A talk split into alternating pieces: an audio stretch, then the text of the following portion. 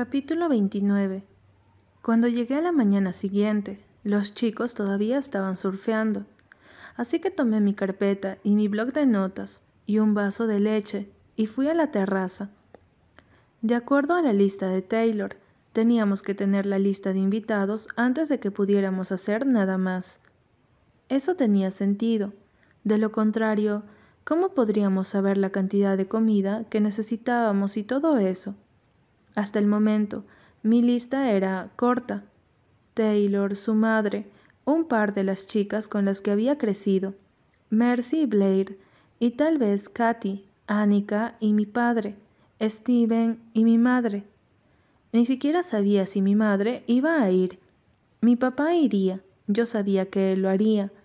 No importa lo que mi madre dijera, él estaría allí. Yo quería que mi abuela viniera también, pero ella se había mudado de su casa en la Florida a un hogar de ancianos el año anterior. Nunca le había gustado viajar y ahora no podía. En su invitación decidí que iba a escribir una nota con la promesa de visitarla con Jeremy durante las vacaciones de otoño. Eso era todo para mí. Tenía algunos primos en el lado de mi padre, pero ninguno era particularmente cercano.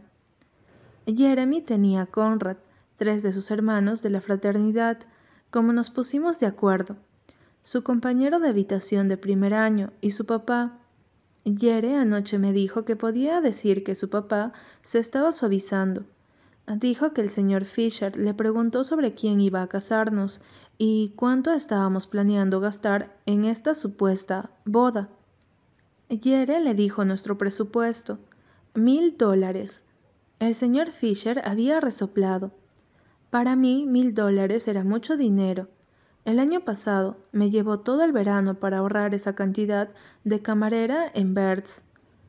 Nuestra lista de invitados sería de menos de 20 personas. Con 20 personas podíamos tener un picnic y alimentar a todo el mundo fácilmente. Podríamos obtener un poco de champán barato, ya que la boda sería en la playa.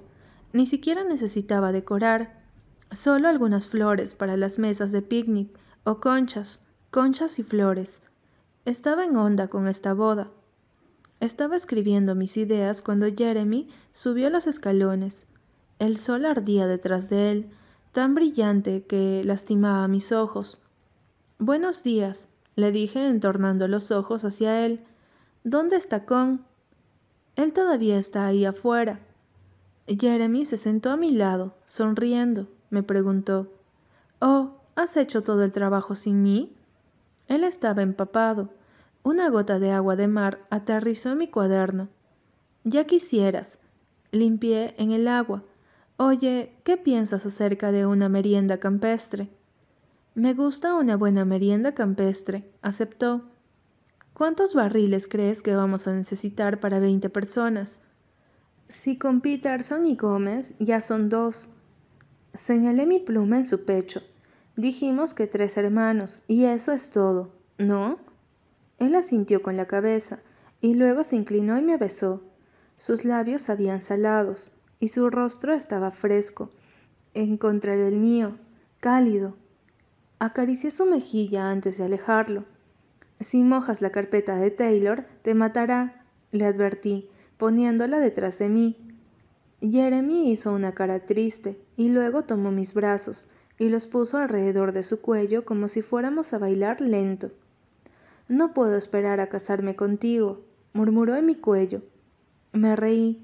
Mi cuello era súper delicado, y él lo sabía. Sabía casi todo sobre mí, y aún así me amaba. ¿Y tú qué? ¿Y yo qué?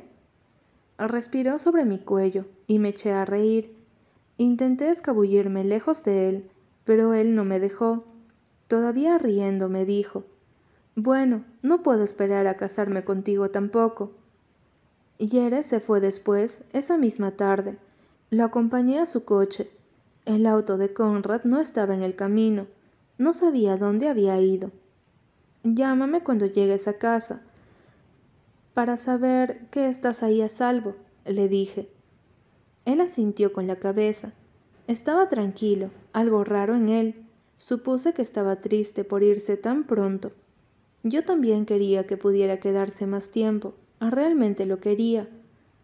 Me puse de puntillas y le di un gran abrazo. Nos vemos en cinco días, le dije. Nos vemos en cinco días, repitió. Lo vi marcharse. Puse mis pulgares en mi cinturón. Cuando no pude ver más su coche, me dirigí al interior de la casa. Capítulo 30 Durante la primera semana en Cousin me mantuve lo más posible alejada de Conrad. No podía tratar con una persona más que me dijera que estaba cometiendo un error, sobre todo el juez Conrad. Ni siquiera tenía que decirlo con palabras, podía juzgar con su mirada, así que me levantaba antes que él y comía mis comidas antes que él, y cuando él veía la televisión en la sala de estar, me quedaba arriba en mi habitación, escribiendo direcciones en las invitaciones y en busca de los blogs de boda que Taylor había marcado para mí. Dudo que ni siquiera me notara. Él también estaba bastante ocupado. Él surfeaba, salía con amigos, trabajaba en casa.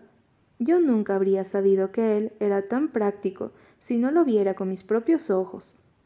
Conrad en una escalera, controlando la ventilación del aire acondicionado. Conrad pintando el buzón. Lo veía todo desde la ventana de mi dormitorio. Estaba comiendo un pop tart de fresa en la cubierta cuando él llegó corriendo por las escaleras. Había estado fuera toda la mañana. Tenía el cabello sudoroso y llevaba una camiseta vieja de cuando estaba en la preparatoria, en el fútbol y un par de pantaloncillos. Oye, le dije, ¿de dónde vienes? Del gimnasio, dijo Conrad, caminando delante de mí. Luego se detuvo en seco. ¿Es eso lo que estás comiendo para el desayuno? Yo estaba mordisqueando el pop tart por las orillas. Sí, pero es mi último, lo siento. Él no me hizo caso. Dejé cereales en el mostrador, también un tazón de fruta. Me encogí de hombros. Pensé que era tuyo, no quería comer tus cosas sin pedir permiso. Impaciente me dijo, Entonces, ¿por qué no lo preguntas? Yo estaba sorprendida. ¿Cómo puedo preguntarte si apenas te veo? Pusimos mala cara el uno al otro durante unos tres segundos, antes de ver una sonrisa tirando en las esquinas de su boca. Suficiente, dijo, y el rastro de su sonrisa ya se había ido.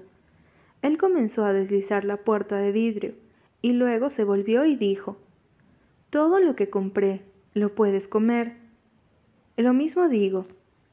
Esa casi sonrisa otra vez, Puedes mantener tus Pop Tarts y tus dulces y tus macarrones con queso Kraft para ti sola. ¡Ey! Yo como otras cosas además de solo basura. Protesté. Claro que sí, dijo, y entró de nuevo. A la mañana siguiente la caja de cereal estaba en el mostrador de nuevo. Esta vez me serví de sus cereales y de su leche descremada, e incluso corté un plátano para ponerlo en la parte superior no fue del todo malo. Conrad estaba resultando ser un buen compañero de casa. Siempre bajaba el asiento del inodoro, lavaba los platos de inmediato, incluso compró más toallas de papel cuando se nos acabaron. Yo no habría esperado menos.